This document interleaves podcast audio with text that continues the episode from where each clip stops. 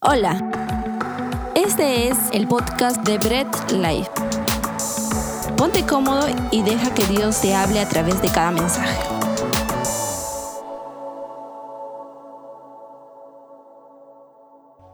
Muy bien, iglesia, pues toma tu lugar. Ya sabes nuestras tres recomendaciones. Evita distracciones, apunta todo lo que puedas y concéntrate. Y sobre todo comparte, ¿no? Comparte esa transmisión. Si has llegado recién, pues sé bienvenido, siéntete en casa, estás en casa, somos familia. Si es primera vez que te conectes, pues qué chévere que puedas estar acá. Si has estado durante toda la transmisión, ya sabes todo lo que, lo que hemos estado haciendo. Gracias por conectarte. No te desconectes, no te desconectes, que sea una conexión continua. Así que ya falta poco para terminar esta reunión online, así que quédate que vamos a empezar con la palabra de Dios. ¿Ok? Seguimos en nuestra serie full llenos del Espíritu Santo. Y hemos visto que la llenura se manifiesta en aspectos externos, en cambios externos en nuestra vida. Nos lleva a una forma de vivir que incluso nuestras relaciones del día a día se ven afectadas, se ven con un cambio. Y ahora, hemos visto, la llenura causa una sujeción ante Dios, en primer lugar, y también una sujeción entre hermanos de la iglesia. La sujeción hacia Dios está hecho en base de la honra. Y esta honra es con mucho respeto y con alarma. ¿Alarma de qué? Alarma de fallarle a Dios. ¿Ok? Cuando nosotros honramos a Dios, le guardamos mucho respeto y estamos siempre en la alarma de, de no hacer algo que ofenda a Dios. ¿Por qué? Porque honramos a Dios, somos llenos del Espíritu Santo y hacemos eso para no fallarle. Y también hay una sujeción entre nuestros hermanos. Esto tiene mucho que ver con el servicio que tú le prestas a tu hermano. Porque ese servicio te va a llevar a romper orgullos, te va a llevar a romper prejuicios, etcétera, etcétera. Te va a llevar a servir a tu hermano de la misma manera en la que Jesús nos sirvió. Y esta sujeción de la que habla el texto no es una sujeción por obligación. O sea, tú no te sujetas a Dios por obligación, ni te sujetas a tu hermano por obligación, sino te sujetas por amor, por una acción voluntaria. ¿Ok? La sujeción nunca es por obligación, sino es por amor. Y ahora, ya que sabemos de qué trata la sujeción de los hijos de Dios, vamos a ver cómo esta sujeción se aplica a cada área de nuestra vida. Y hoy vamos a ver la sujeción que hay entre esposos. Bien. Para esto vamos a leer Efesios 5 del versículo 21, que ya lo leímos, hasta el versículo 33. Y lo vamos a leer en la traducción del lenguaje actual para no perder continuidad. Y dice, ustedes que honran a Cristo deben sujetarse los unos a los otros. Las esposas deben sujetarse a sus esposos, así como lo hacen con Cristo, porque el esposo es cabeza de su esposa, así como Cristo es cabeza de su iglesia y también su Salvador. Cristo es la cabeza y la iglesia es el cuerpo. Por eso, la esposa debe sujetarse a su esposo en todo, así como la iglesia se sujeta a Cristo. Los esposos deben amar a sus esposas, así como Cristo amó a la iglesia y dio su vida por ella. Lo hizo para hacerla solo suya, limpiándola por medio de su mensaje y del bautismo. Cristo quiso regalarse a sí mismo una iglesia gloriosa, apartada del mal y perfecta como un vestido sin una sola arruga, ni una sola mancha, ni nada parecido. El esposo debe amar a su esposa así como ama su propio cuerpo. El hombre que ama a su esposa se ama a sí mismo, porque nadie desprecia su propio cuerpo. Al contrario, lo alimenta y lo cuida, del mismo modo que Cristo cuida a la iglesia. En realidad, cada uno de nosotros forma parte de la iglesia que es el cuerpo de Cristo. Dice la Biblia, por eso el, hombre deja a su padre y a su madre y se une a su mujer para formar un solo cuerpo. Esa es una verdad muy grande y yo la uso para hablar de Cristo y de la iglesia. En todo caso, el esposo debe amar a su esposa como si se tratara de sí mismo y la esposa debe respetar a su esposo. Oramos. Padre amado, te damos la gloria por tu palabra. Dios, ayúdanos a entenderla. Ayúdanos a tomarla como tú nos estás enseñando, Señor. Y permite Dios que nuestro entendimiento sea abierto y nuestro corazón esté lleno de humildad para poder aceptar y recibir tu palabra. Dios amado, gracias por cada una de las personas que están oyendo. En el nombre de Jesús, empezamos. Y antes de entrar a fondo, quisiera que entendamos el orden previo. ¿Ok? Si es primera vez, escucha el orden previo antes de llegar a este versículo. El orden previo para empezar la sujeción es en ambos, o sea, en ambos esposos, o al menos uno debe empezar siendo hijo de Dios, ¿no? Luego, este hijo de Dios busca ser lleno del Espíritu Santo. Hay una constante llenura del Espíritu Santo.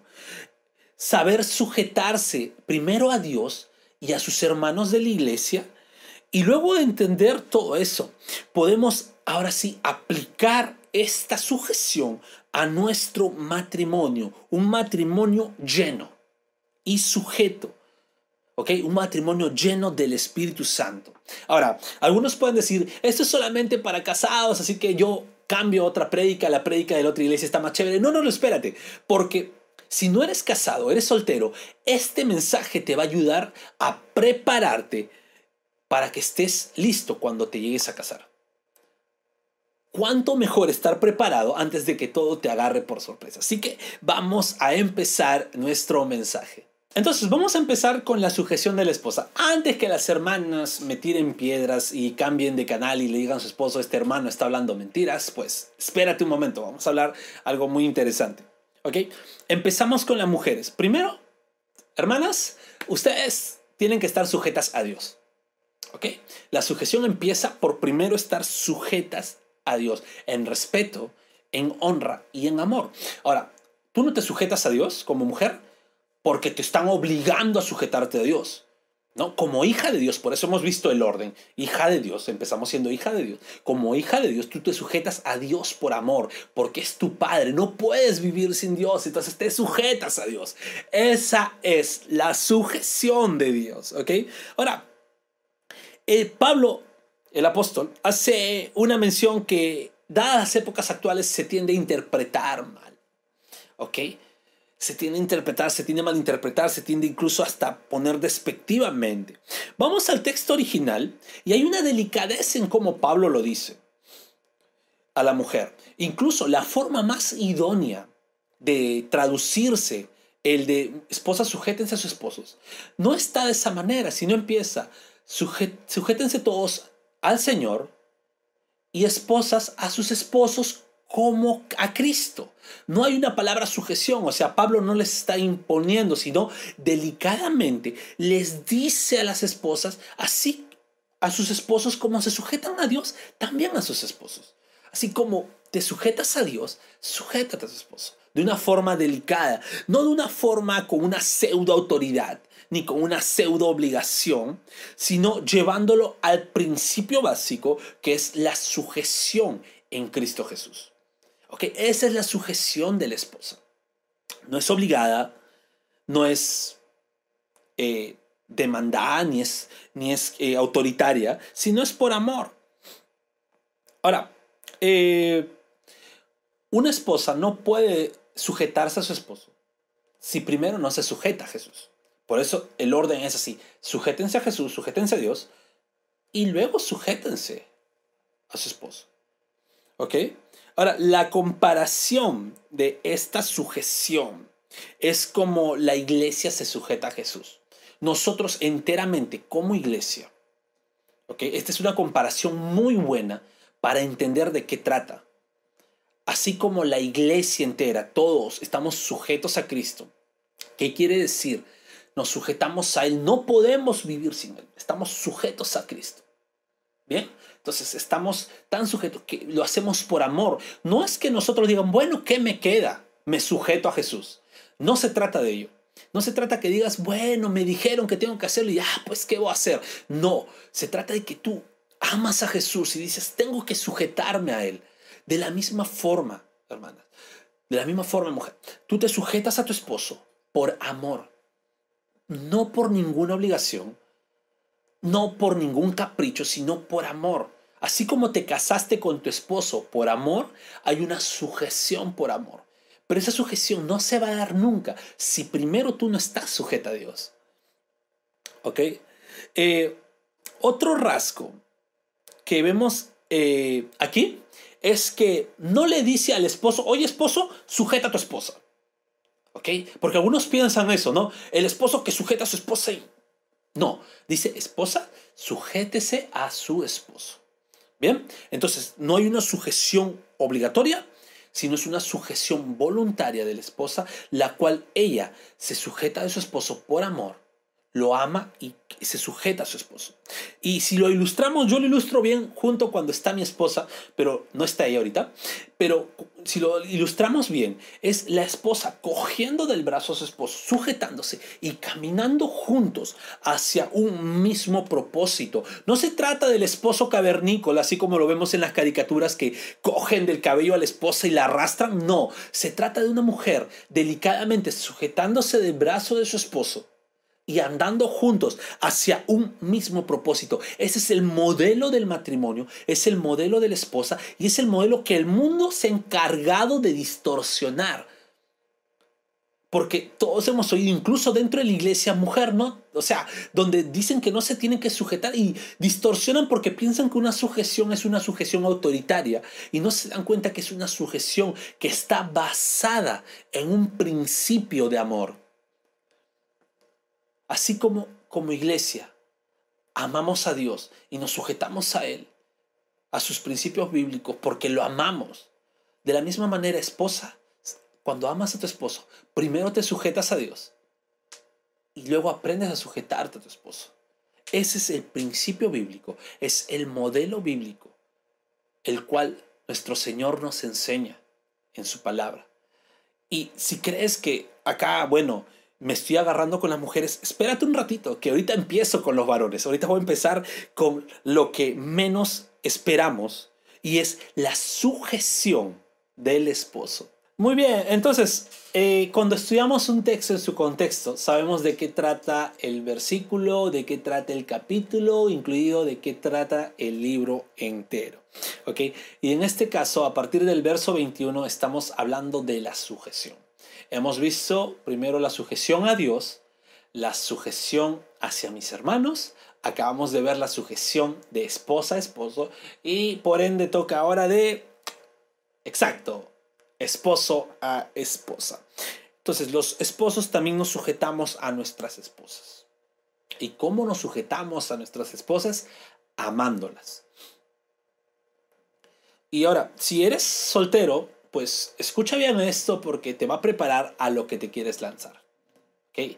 Así que ya no hay pretexto cuando llegues a esto, ah, esto no, no me lo sabía, no, ahora desde soltero vas a saber de qué trata la sujeción del esposo a la esposa.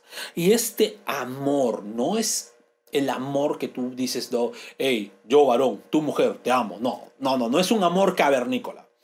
¿Ok? No es el amor cavernícola, no es el amor de medianoche, o el amor de cuando te den ganas de amar, es un amor sacrificial, así como Cristo amó a su iglesia. Entonces tú debes preguntarte, ¿cómo Jesús amó a su iglesia? ¿Eres parte de la iglesia? O si no, pues pregúntate, ¿cómo Cristo amó a su iglesia? Y entregándose incluso su vida por ella. Jesús dejó su posición de Dios, se encarnó, tomó forma de hombre sufrió todo lo que nosotros como personas humanas sufrimos, enfermedad, eh, molestias, dolor, tristeza y todo. Sufrió golpes en la cruz, golpes en la pasión. Sufrió todo el peso de la ira del Padre en él por cargar nuestros pecados. Ese fue el amor de Cristo. Así que, ¿cómo debes amar a tu esposa? Así como Cristo amó a la iglesia, así como Cristo nos amó. ¿Vale? Entonces, eso es el amor que el esposo debe tener a su esposa. Otro punto es muy importante, es así tú amas como Cristo amó a su iglesia y también amas solamente a tu esposa, es un amor exclusivo para tu esposa. La Biblia dice que el Señor Jesús le hizo a su esposa siendo la suya.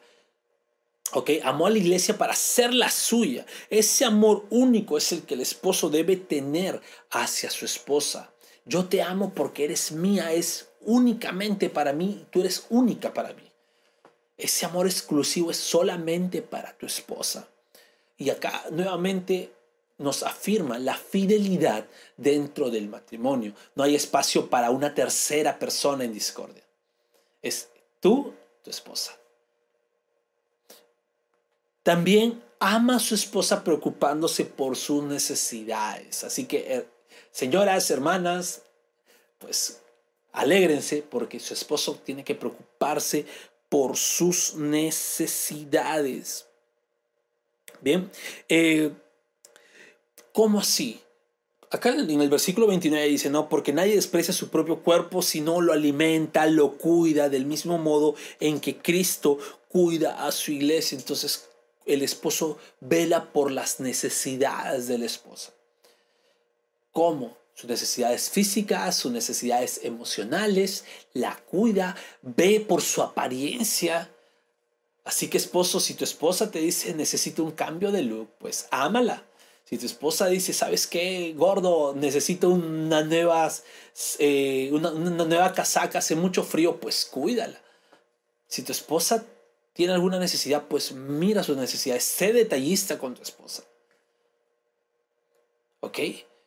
Recuerda que como se ve tu esposa, va a ser reflejo de cuánto la amas. Si tu esposa se ve descuidada, créeme que no se va a ver mucho amor de tu parte. Oye, pero mi esposa no es la que se arreglan, no les gusta arreglarse, pues incentívala. Ámala de esa manera. Ama a tu esposa preocupándose por sus necesidades. Otra forma, y es como que la, la continuidad de cómo amas a tu esposa. No es que eso sean formas y que elijas una, no. Se trata de que todas las cumplas. Y es que el hombre que ama a su esposa deja el nido materno para unirse a su esposa. Quiere decir que ya no existe mamitis, ya no existe papitis, ya no existe un niño ingreído, sino existe un varón que dejó el nido para unirse a su esposa y formar su hogar. Los buenos consejos de casa de soltero están ahí, las buenas costumbres están ahí, pero todo eso se une a su esposa y forman su propia cultura. Ya no hay comparaciones, ya no hay que mi mamá lo hacía así, mi mamá lo hace mejor, atiéndeme como mi mamá. No, se trata de que juntos formen su hogar. Varón, ama a tu esposa. Pero tienes que dejar el nido. Tienes que dejar el nido donde naciste, valorar, agradecer y honrar a tus padres. Sí, eso no, nadie lo puede negar. Pero ahora ama a tu esposa, dejando el nido el cual tú naciste. Es junto a tu esposa que tú formas tu nuevo hogar te unes a ella y juntos dan las bases para esta nueva familia. Así que, esposos, sujétense a sus esposas, amándolas. Me gusta cómo concluye lo que hemos leído y lo hace de una forma muy importante. Dice, el esposo ama a su esposa y la esposa respete al esposo. Ahora, un hombre cuando ama, respeta. Si un hombre ama de verdad, créeme, va a respetar, va a honrar a su esposa, va a satisfacer a su esposa. Y una mujer, cuando respeta, es porque de verdad está amando. Es por eso que Pablo, inspirado por Dios, escribe de esta manera. Hombre, ama a tu esposa y todo el resto tú vas a saber hacerlo. Y mujer, pues si tú estás amando de verdad, pues vas a respetar a tu esposo. Recordemos, estamos sujetos primero a Dios como hermanos en Cristo. Y si estás casado, pues recuerda, tu esposa también es tu hermana en Cristo. Y también está sujeto a Dios. Entonces, hay una sujeción entre nosotros. Es interesante cómo la llenura del Espíritu Santo me lleva a formar un hogar sólido, me lleva a formar un matrimonio lleno, un matrimonio consolidado, un matrimonio basado en la palabra de Dios. Si estoy casado, ¿ok? Si yo soy un hombre casado, me debe buscar siempre yo debo estar siempre buscando una llenura y aplicar esa llenura del Espíritu a mi vida matrimonial. Aplicar esa llenura del Espíritu Santo como esposo o si eres mujer como esposa, en sujeción a Dios y también en sujeción a tu cónyuge. No se trata de ser autoritario, no se trata de ser el pegalón, no se trata de ser el, el macho. Ora, la mujer de la casa. No, no se trata de ser eso, se trata de ser el esposo que tu esposa necesita. Y tú, mujer, la esposa que tu esposo necesita. Así que si no eres casado, pues prepárate siendo lleno del Espíritu Santo para ser el esposo o la esposa que tú mismo desearías tener. Ahora, todo apunta a Jesús. Y el matrimonio apunta mucho más a Cristo. Jesús amó incondicionalmente a su iglesia, se entregó a sí mismo sacrificándose. Ok, Jesús fue a la cruz, sufrió, murió, eh, satisfació nuestras necesidades y sobre todo la más grande necesidad que tenía el hombre antes de Cristo era nacer de nuevo. Antes de Jesús todos estábamos muertos en pecado y Jesús en su grandeza vino, murió por ti. Ahora, cuando dice la palabra que murió por nosotros, no quiere decir que se entregó como un mártir, porque eso lo, hemos visto a lo largo de la historia, sino Él tomó tu lugar, Él tomó, tú deberías haber muerto y no, Él murió por ti, te sacó de ese lugar para que tú vivieras, tú nacieras de nuevo y Él se entregó a sí mismo, murió, sufrió lo que tú deberías sufrir por ti. Todo, incluso el ámbito matrimonial, me lleva a Jesús. Ahora, ¿Y esto cómo lo aplico en mi matrimonio? Amando. Yo no puedo dar un buen evangelismo. Yo no puedo predicar aunque Cristo ama a su iglesia si dentro de mi matrimonio o dentro del hogar que estoy formando, que voy a formar o que algún día formaré, no estoy reflejando ese amor. Está en tu responsabilidad reflejar el amor de Jesús a su iglesia dentro de tu matrimonio. Y a lo mejor puedes decir que no necesitas a Dios para que tu hogar funcione. Y te quiero decir algo, no solamente necesitas a Dios para que tu hogar funcione bien. Necesitas a Dios para que tu vida funcione bien. Esa es la gran verdad. Vivir sin Dios es que eres un zombie. Estás muerto en vida. Y sobre todo con un final de muerte. No solamente sigues muerto, sino te espera un final de muerte.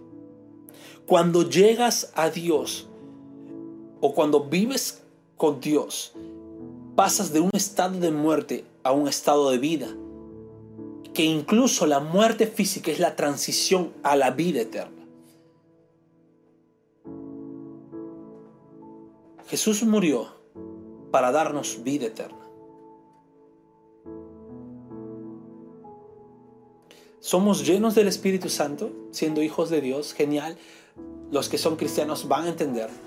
Pero si no eres un hijo de Dios aún, pues déjame decirte, Jesús murió para darnos vida eterna. Esto lo hace por medio del arrepentimiento, por medio de la fe en Él y por medio de la obra del Espíritu Santo en nuestras vidas a través de su palabra.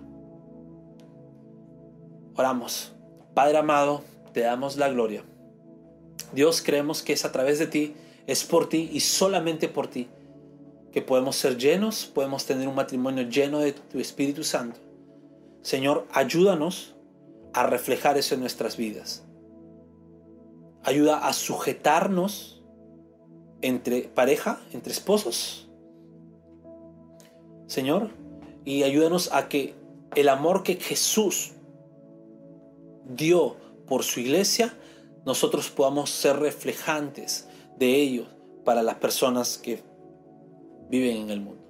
Te damos a ti toda gloria, ayúdanos a aplicar tu palabra, porque es buena, es agradable, es perfecta. Te pido por las personas que escuchan por primera vez el mensaje de tu palabra, Señor, tú haces la obra, tú transformas corazones. Gracias porque tú eres la luz. En nombre de Jesús, amén y amén. Gracias por escuchar el mensaje de hoy y no olvides compartirlo. Síguenos en nuestras redes sociales, Instagram, arroba Bread Life Family, Facebook Bread Life.